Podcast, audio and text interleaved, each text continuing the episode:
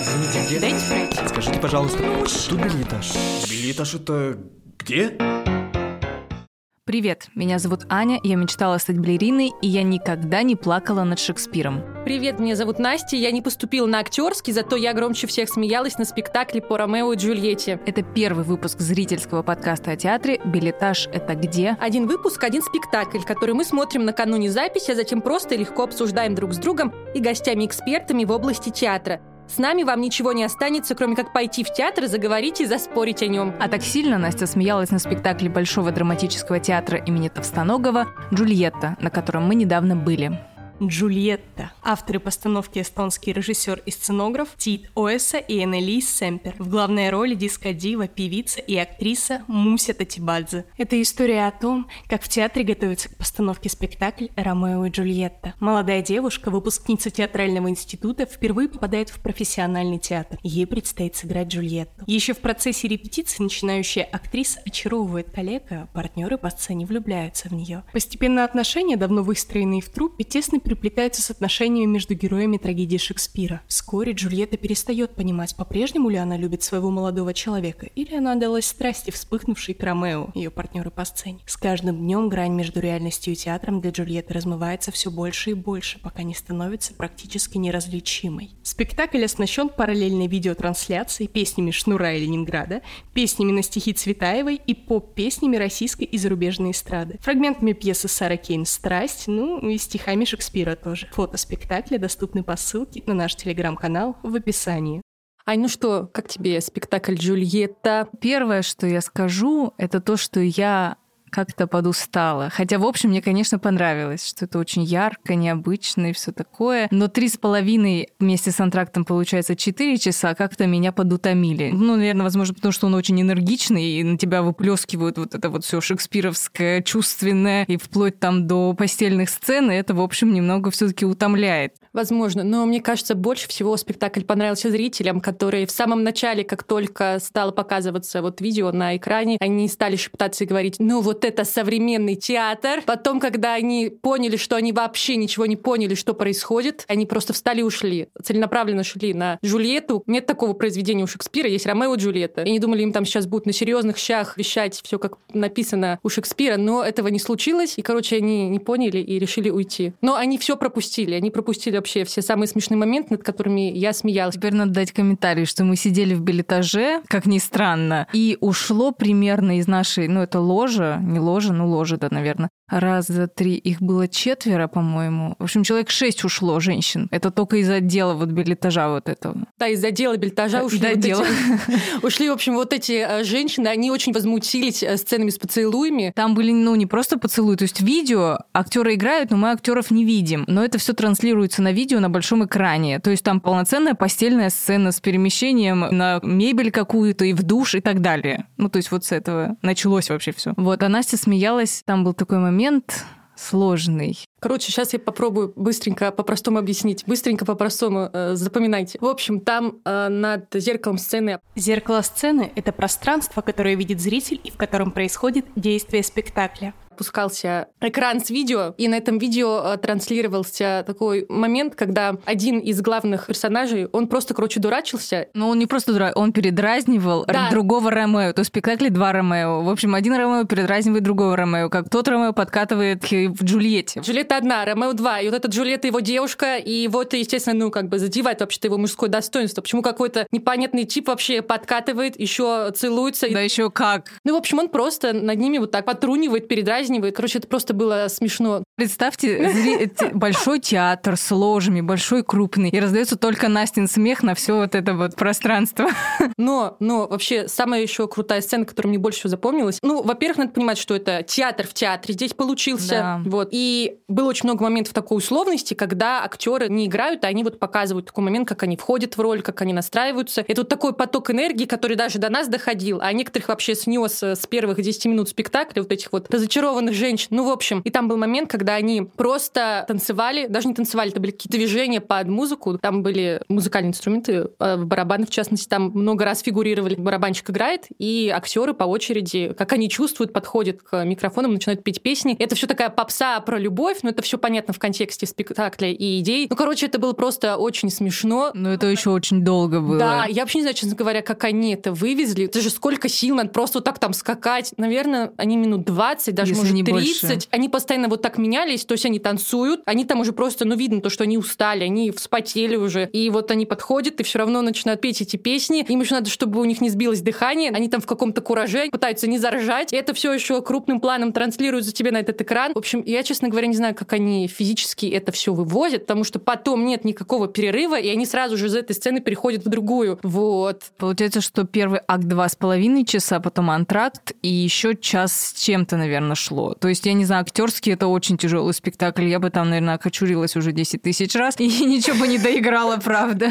То есть там нет такого, что актеры в роли какой-то. Они они, и они персонажи, и персонажи меняются, путаются. Все это, в общем, очень сложно, но, в принципе, воспринимать достаточно, ну, понятно. Да, но мне кажется, самое главное понять эту фишку, что там театр в театре, это первый момент, и что там, например, та же самая главная героиня, которую Муся играет, она А, да. так, возможно, странно говорит, потому что они нам показывают, как они репетируют спектакль. И они поздоровались, она сказала, привет, там, я Джульетта, все. Просто важно понять эту штуку, и тогда это прикольно, над этим вообще классно смотреть. Ну, и песни Шнура, это просто вообще моя любовь. Да, он специально писал их для этого спектакля. Это я читала. Круто. И то, что актеры там все, помимо того, что они пластичные, они там постоянно прыгают, бегают, поют, они еще на музыкальных инструментах играют. Ну, конечно, эта музыкальная сцена, она же, наверное, не просто так весело, задорно, да? Конечно, это и- вот доносится, что это вот какая-то любовь, которая там царит в этой пьесе и вообще в Ромео и Джульетте, и в спектакле там уже двойная любовь получается, умноженная на два, ну так как там два Ромео, и вот это вот все сложно. То есть какой-то, наверное, пик как можно выразить любовь, что вот ты поешь песни про любовь, это постоянно в каком-то движении, это вот так выплескивается на зрителя,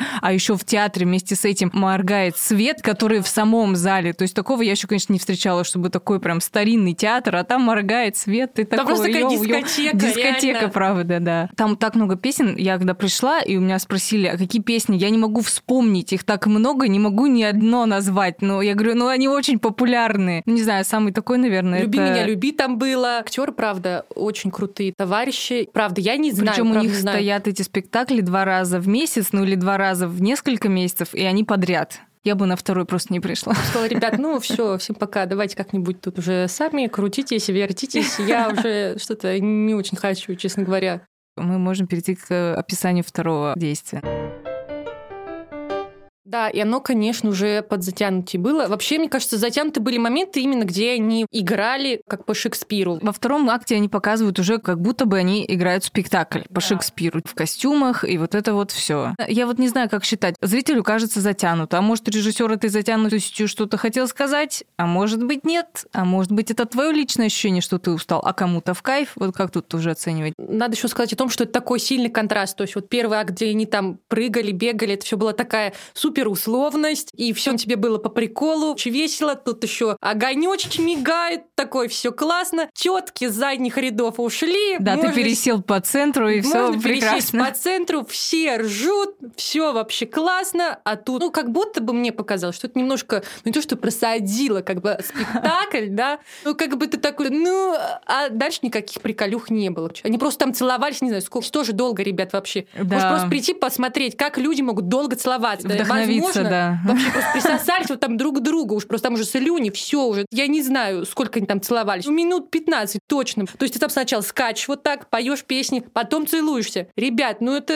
я не знаю вообще что. Там что творите вообще? Ну, в общем, может подзатянутее и менее весело, но потому что это еще связано с сюжетом. Они же там умирают, погибают, расстаются, выгоняют там, ну, Ромео из их городов, ему надо уйти. Краски сгущаются. И, наверное, странно бы, если бы второе действие было бы такое же веселое. Но самое самое классное во втором действии — это надпись. Это роскошь. Огромная просто. установка из лампочек, где по-английски написано «Джульетта». Короче, сначала... Джульет. Сначала ты ничего не понимаешь вообще, тебе просто так слепит в глаза очень сильно. Очень сильно. Просто ты вот так там Но все закрывают глаза и отводят взгляд, потому что смотреть невозможно, тебя ослепляет, но это намеренно, понятно. И спускается на тебя такая огромная горящая Джульетта, ослепляет тебя вот этой э, суперлюбовью. Да, но заканчивается все грустненько, грустненько. Но Ну, как- там, э, так как спектакль, я так понимаю, сосредоточен на Джульетте, он заканчивается тем, что оба Ромео бьются за нее, э, ударяя микрофоны об грудь. Э, Ну, типа сердце, Да. получается. Классная режиссерская находка, конечно. За- Ну, заканчивается еще тем, что Джульетта приняла ну, яд. Все, и дальше не идет развитие. Спектакль закончился. Потом они еще поют песню в конце про Питер. Ну да, такая, получается какая-то жестокая история. Поглотила что любовь, любовь. такая какая-то очень жестокая. И ее, и их, и всех, и нас ослепила, и все, конец. Да вообще размотала ее там, конечно. Ну, она грустненькая, да, там в конце стояла у микрофончика. Ну, а что делать? Что делать? Запуталась девка вообще в мужиках, в Ромео. Вообще, нам и не снилось, конечно, такое. Тут бы с одним разобраться, а тут и два. И она вообще в шоке, вообще не знает, что делать-то. А Скажем, что спектакль создавался под актрису, и, конечно, с другой актрисой, наверное, потерял, не знаю. Не знаю, я не видела с другой, но мне так кажется.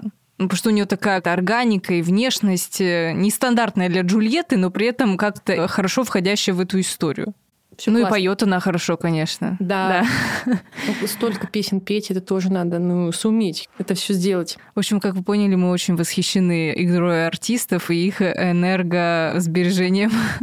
А, ну да, важно сказать, конечно, мы уже про Шекспира тут говорим, что там много текста Шекспира, там есть и песни, как мы сказали, и какие-то отступления, и там еще отрывок из другой пьесы под названием «Страсть». Шекспира там также много, и, наверное, это первый раз в жизни, когда я услышала текст Шекспира, и и вот так выразительно и как-то громко в плане не только громкости, а смысла читали, что до меня дошло, как это красиво, это мощно и глубоко. Потому что когда ты читаешь сам, ну это не всегда до тебя тогда идет. Это было так проникновенно, потому что не, выжимали через себя какими-то сложными словами, придыханием, и вот так высоко и широко не разводили руки. Настя и- разводит руки. Да, если что. В общем, они просто это говорили, вот как мы сейчас с вами разговариваем, от этого текст Шекспира вообще по-другому раскрывается, и понимаешь каждое слово, и ты такой, так это вот что, она такая любовь? Такая любовь, да.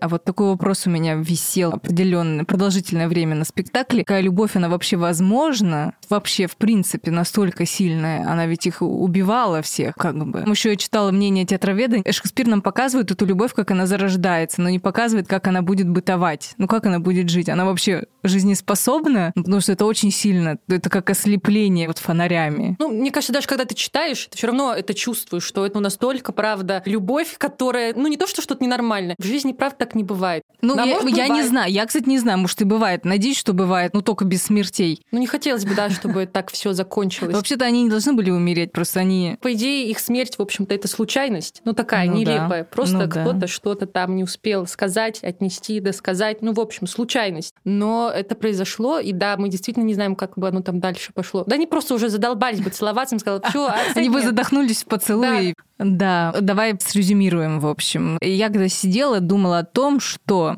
я бы очень хотела привести на такой спектакль подростков, которые, наверное, проходят это в школе, потому что в школе даже вот этот фильм Франко Дзефирелли, Ромео и Джульетта с Такая музыкой музыка Нина красивая, Рота, господи, а, я она, плачу. она, она, конечно, очень милая, трогательная и такая прям нежная, но тут до них может дойти, что это, собственно, было за чувство, наверное, у персонажей. Вот. Ты поймешь про чувства, ну то есть ты какую-то эмоцию будешь понимать, но это не тотальное знакомство с Шекспиром, то есть это надо разграничивать. И когда вы идете на этот спектакль, нужно понимать, что вы смотрите определенный ракурс, вот, поэтому это называется Джульетта. Ну то есть, ну, наверное, надо понять, что это не за чистую монету надо воспринимать. Вот, а редактор у нас спрашивала спросить у себя, а ок ли с мамой на такое пойти? Ну, тут, я думаю, все зависит от мамы. Я бы сходила. Вообще я всем, вот мы сходили на спектакль, и я потом всем, я в этот же день всем сказала, что надо на него сходить просто. Надо, вот правда, ну круто. Ну, лично от меня пожелание было бы театром, конечно, это моя мечта, чтобы они начинали такие длинные спектакли не в 7, а в 5. Вот, чтобы ты мог бы быть еще бодрым. Я правда мечтаю, чтобы это было так. Короче, как вы понимаете, Аня хочет ходить на утренники. Ну почему А- бы а нет? Э, здравствуйте, можно, пожалуйста, спектакль ну, сделать часа в три, вот. Только для нас. Э. Спасибо. Я договорилась, Ань. Ну, мне Ну, на автоответчик ответь. Да, нам понравился спектакль. Мы его советуем, рекомендуем. И читать Шекспира тоже рекомендуем. А сейчас мы перейдем к части с гостем. Наш первый гость Катя Пахомова, выпускница театроведческого факультета Рати ГИТИС, автор блога «Всратые театроведы». Привет, Катя. Привет. Гости-эксперты – важная часть нашей философии. Вот чтобы стать прошаренным театралом, нужно подкреплять свои впечатления знаниями истории театра. Но не выключайтесь, и эту часть мы сделаем легкой и интересной. Катя, начнем с просто общих вопросов. Почему ты решила стать театроведом? Ну, или выучиться на него, поучиться вообще? Шокирующий вопрос. На самом деле, я сначала хотела поступить на продюсерский, а потом меня переманил театроведческий факультет. А вот, собственно, как бы и все. Нет, там же была предыстория, что я хотела туда сразу после школы поступить, но меня очень испугало слово коллоквиум. Мне показалось, что это что какая-то жуткая история, которую я точно не смогу пройти, поэтому нет, я, пожалуй, как-то пас. Потом, спустя 8 лет, я прочитала, что такое коллоквиум, поняла, что на самом деле не страшно. Вот, и как-то так вот завертелось, закрутилось, я поступила на театроведческий факультет. А скажи, кто вообще такой театровед? Он вообще что делает? Если так грубо говорить, то это историки театра. То есть это то, чем, в общем-то, ну, основное направление театроведения. Это изучение театра, его анализ, ну и, соответственно, изучение истории. А вот зрителям, которые приходят в театр, им вообще он для чего-то нужен? Или Не, это- Вообще ни для чего. Нет, ну, надо понимать, что театроведы — это еще и будущие театральные критики, люди, которых ненавидит, в общем-то, вся театральная тусовка. И мне кажется, что для зрителя театрального, наверное, это ну, не самый важный персонаж, ну, вообще, как бы в этом театральном мире. Для, там, не знаю, режиссеров, актеров, да, это такие, как бы, люди, которые помогают анализировать то, что они сделали. Ну, я надеюсь, что помогают. Там, там, может быть, все это выглядит, типа, блин, опять эта коза написала какую-то хрень про нас. Ну, в общем-то, как, как всякий историк, зачем нужны историки? Чтобы фиксировать процесс. В театре процесс ничем не отличается от обычного исторического. Так что для зрителя, наверное, может быть, это не самый главный персонаж. А для истории, для самого театра, для функционирования вообще этого организма, да, театроведы, пожалуй, все-таки не самые последние люди.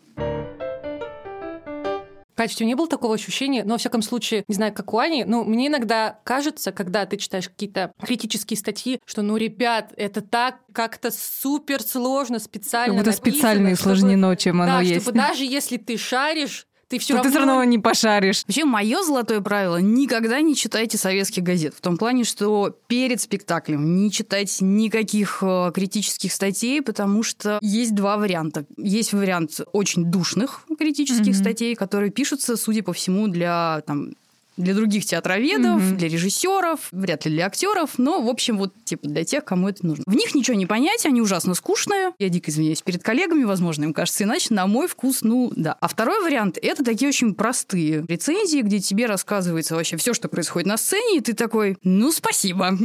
А Спойлеры, теперь- типа. Да, спойлер, а что теперь, собственно, идти? Поэтому перед спектаклем я, например, не советую ничего читать. Ну, можно там, не знаю, знакомиться с пьесой, можно посмотреть, что это за режиссер, что за актеры, да, это, наверное, важно и полезно. Зачем писать так сложно? Хороший вопрос. Я, собственно, вот... э, Так учат прям писать, вот вопрос. нет, у нас, конечно, не было такого, что, типа, ребята, вы должны писать так или сяк. Тебе давали какое-то направление, что там обязательно нужно раскрыть там ту часть и эту часть, нужно обязательно сделать какую-то вводную. Ну, то есть какие-то такие банальные ситуации, как ну, журналистов, наверное, как-то так же учат. Мгм. Мне кажется, что просто в какой-то момент, вот что, типа, ну это же не, не просто какая-то статья там или новость, надо ее как-то вот хорошим, таким тяжеловесным языком написать, чтобы люди знали, что театроведение это не какая-то вот вам вот непонятная фигня, это ого-го, это же вот искусство. Я думаю, что все мы в школе, допустим, или в институте сталкивались с тем, что ну вот есть такой предмет, как, не знаю, ну история. Почему бы не рассказывать об этом как-то веселее? Ну, простым Мгм. языком. Мгм. Типа, вот был такой, там, не знаю, Володька Мономах, и там, ну, то есть, что это же реально так информация быстрее запоминается, ее проще воспринимать, и ты как-то начинаешь чувствовать интерес, э, нежели когда все это написано каким-то жутким кондовым языком. И поэтому, да, это все должно быть проще. Как вы придумали свой проект и почему вы его так назвали? Придумали мы его, когда началась пандемия, у нас началась депрессия, решили, что чем-то надо заняться, а чем? Что ты сидишь дома, и что же делать, а что мы с тобой умеем? Но мы с тобой умеем перемывать кости, э, и, собственно, мы вместе учились на театроведческом факультете. Класс, давай перемывать, значит, кости театральной истории. Почему в сраты, не знаю, мне это смешно. Это смешно. Ну, нам хотелось отобразить э, вот эту вот нашу как бы легкую дебиловатость, скажем так, наших текстов, что это вот такие смешные, нелепые, немножко странноватые, стрёмные тексты про театр. Ну вот, мне кажется, слово «всратый» максимально точно описывает все происходящее в наших текстах. Когда-нибудь уходила со спектакля? Да, конечно. Ну, какой вот самый Хотя яркий? нас учили, что мы не имеем права уходить со спектакля. Да? Даже Да, так? Что даже самый плохой спектакль в конце может раскрыться так, что ты поймешь, что «А, вот для чего все это было». Но были в моей жизни катастрофические спектакли. Я не жалею, что я оттуда ушла. Один из них назывался «Суд над тунеядцем Бродским». Это был э, в музее Достоевского, там такой у них небольшой зальчик. Нам было никак не уйти, потому что перед нами сидят люди сбоку, ну, то есть мы как-то прижаты к стене, и подруга мне говорит, что мы не можем уйти, вот там, значит, напротив сидит режиссер, он меня позвал, это будет неловко. Я говорю, что да мне все равно. Вспомните свои самые идиотские сны, когда ты просыпаешься и думаешь, блин, кошка, которая верхом на рыбе летит на Юпитер, что за отстой, ну, что бы это могло значить? Там примерно то же самое было. Там был мужчина с задом коня, Э, была рыдающая судья в свадебном платье. Я вообще считаю, что пытка искусством это довольно страшно, и сидеть на спектакле, который, ну, ты прям реально чувствуешь физическую боль от всего этого, ну, нет, зачем? Тем более, что если это не твоя работа, ну, то есть не нужно писать рецензию. Зачем? Зачем ты себе... Жизнь так коротка, зачем себя мучить? Никакого просто удовольствия от этого не будет. Ты вроде пришел в театр, там, насладиться искусством, получить э, состояние катарсиса, катарсиса, никак не могу запомнить, как правильно. А в итоге сидишь и просто страдаешь и молишь Бога, чтобы, не знаю, там, скорее это все закончилось. Может, мне кажется, тут есть такой момент, что, ну, я вот пришел в храм искусства. Да-да-да. Уйду, когда мне сказали сидеть, и вот я Сижу. сижу, вот эти же люди, они служат театру, а я что? Я пришел, это же они для меня вот так пыхтят, орут, я должен тут остаться, я что, не какой-то Я же билет зритель? купил. Вот. Опять-таки, уплочено, имею право встать и уйти, а что такого? Нет, ну, мне правда кажется, что если не нравится спектакль, зачем себя заставлять? Это же может стать э, причиной того, что в следующий раз ты уже в театр не пойдешь, потому что вдруг там будет такая же шляпа. Ну и как-то это вот... Зачем? Нужно просто встать и уйти. Я так считаю. Да, мы будем обсуждать Шекспира. Кать, как ты думаешь, почему это вообще до сих пор актуальный автор, и почему театры до сих пор работают с его произведениями и ставят его? Я думаю, что самая главная причина это потому, что... А какие темы раскрывает Шекспир? А, Любовь. Любовь, предательство, ненависть, зависть. Все это как называла все самые плохие качества. Что у нас из хорошего? Ты назвала любовь. Что такое дружба?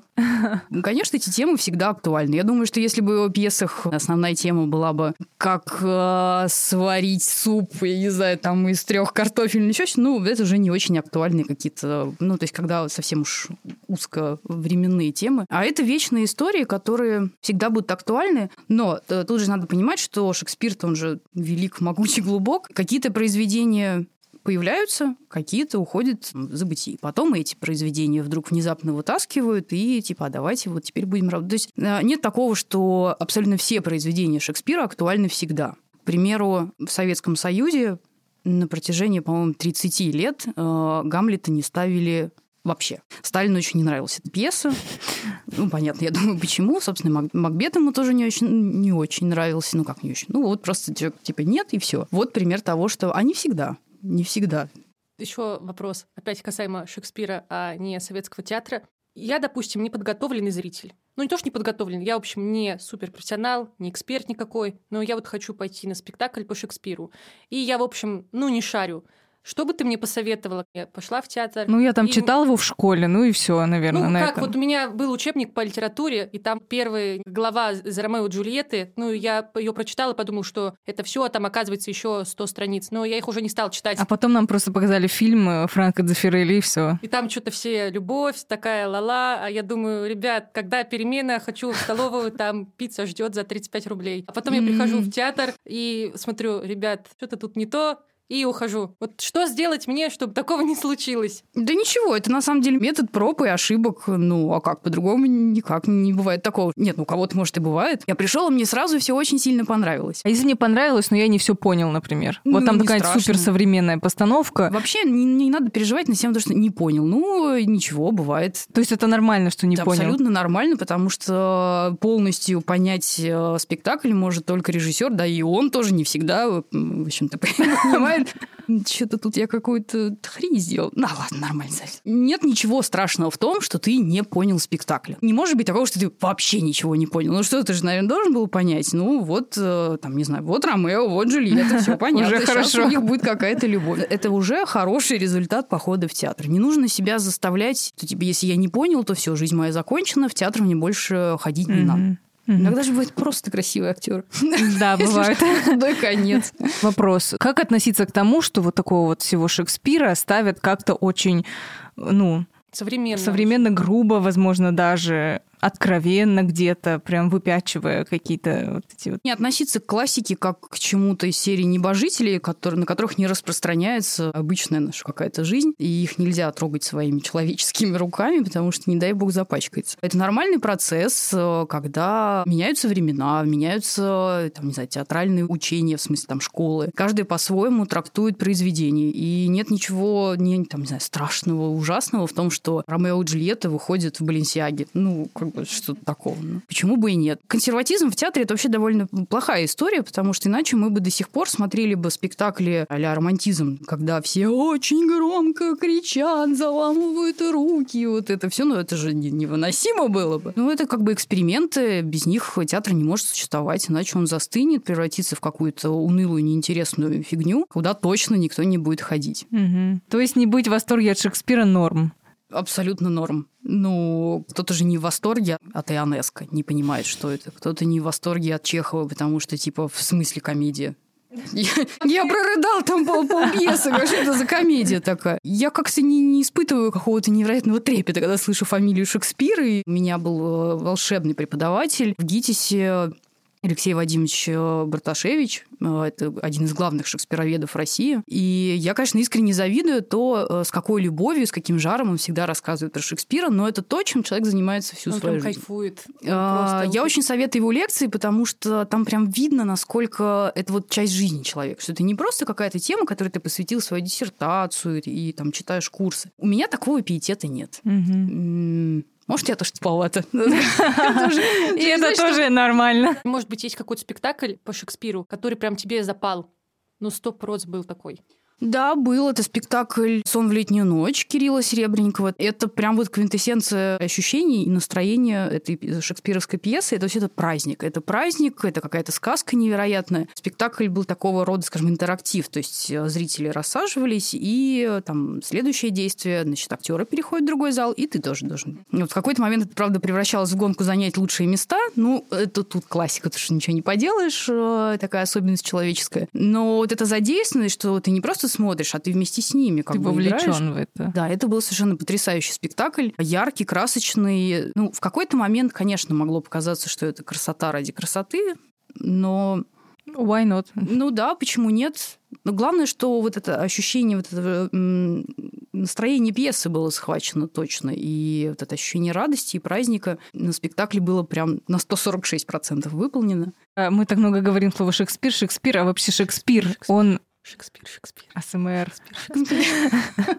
Он вообще вот какой-нибудь о нем необычный факт, о нем как о человеке. Надо ведь не забывать, что это был просто чел. Хотя мы не знаем, был ли он, но это отдельный вопрос. Так, ну, этот хлеб давайте мы оставим Да. телеканал РЕН-ТВ. Нет, То что, он- то, что Шекспир был, с этим спорить бесполезно. Кстати, я пыталась вспомнить, у нас эта тема даже никогда не поднималась. И я думаю, что если бы кто-нибудь когда-нибудь задал на театроведческом факультете а что вот говорят, что не было Шекспира? Я думаю, это сразу подсрачник. э, Сдаешь свои документы, забираешь диплом, не диплом, аттестат и до свидули. Ну, тем более, что, в принципе, уже опровергли все эти... э, Шекспир был. да. Мне кажется, что самое главное, что нужно знать о Шекспире, может быть, это и не самое интересное, но это очень важно для понимания его творчества, что он не писал свои пьесы э, с мыслью, что «А, потомки-то потом прочитают, оценят. м». Нет, это все писалось э, вот прямо сейчас, чтобы поставить спектакль. Это не писалось для печати. Это mm-hmm. писалось... Он писал, э, ну, может быть, грубо так сказать, э, сценарий. Mm-hmm. Это вот спектакль, который будет идти, и ты пишешь конкретно его. Поэтому очень многие вещи в его пьесах, они неотрывно связаны и с трупой, для которой это писалось, и э, с театром, я имею в виду э, здание, в котором это все игралось. И зная эти нюансы, по-другому начинает открываться текст. Ну, допустим, э, как Гамлета у нас играет, это обычный молодой человек, угу. весь такой юноша бледный со взором горящим. Хотя я думаю, что сыграть Гамлета, это, наверное, типа мечта любого мальчика-актера. А ведь там по тексту можно найти, что он на самом деле как бы такой, типа, с брюшком, вот это все. Поэтому вот этот момент про Шекспир очень важно знать, что ничего не писалось для потомков, все писалось вот прямо сейчас, чтобы ставить. Вот. Катя, спасибо тебе большое. Вывод такой, ходите в театр, не бойтесь думать, что, о боже мой, я что-то не понял, значит, я тупой, капец, и я туда никогда не пойду. Еще раз спасибо, Катя. Да. Вам спасибо, что позвали. Подписывайтесь на всратых театроведов. Спасибо, что послушали наш первый выпуск. Пишите нам везде все, что о нас думаете. Подписывайтесь в Apple подкастах, ставьте сердечки на Яндекс Музыке. И подписывайтесь на нас в ВКонтакте и Телеграм. Все ссылки в описании выпуска. А еще спасибо нашей очаровательной команде. Аня, Соня, Катя, Эстель, Мари, Алиса, спасибо вам, вы супер. Ну и, конечно, друзья, ходите в театр. У нас вот уже куплены билеты на следующий спектакль. С вами были Аня и Настя. До встречи в билетаже.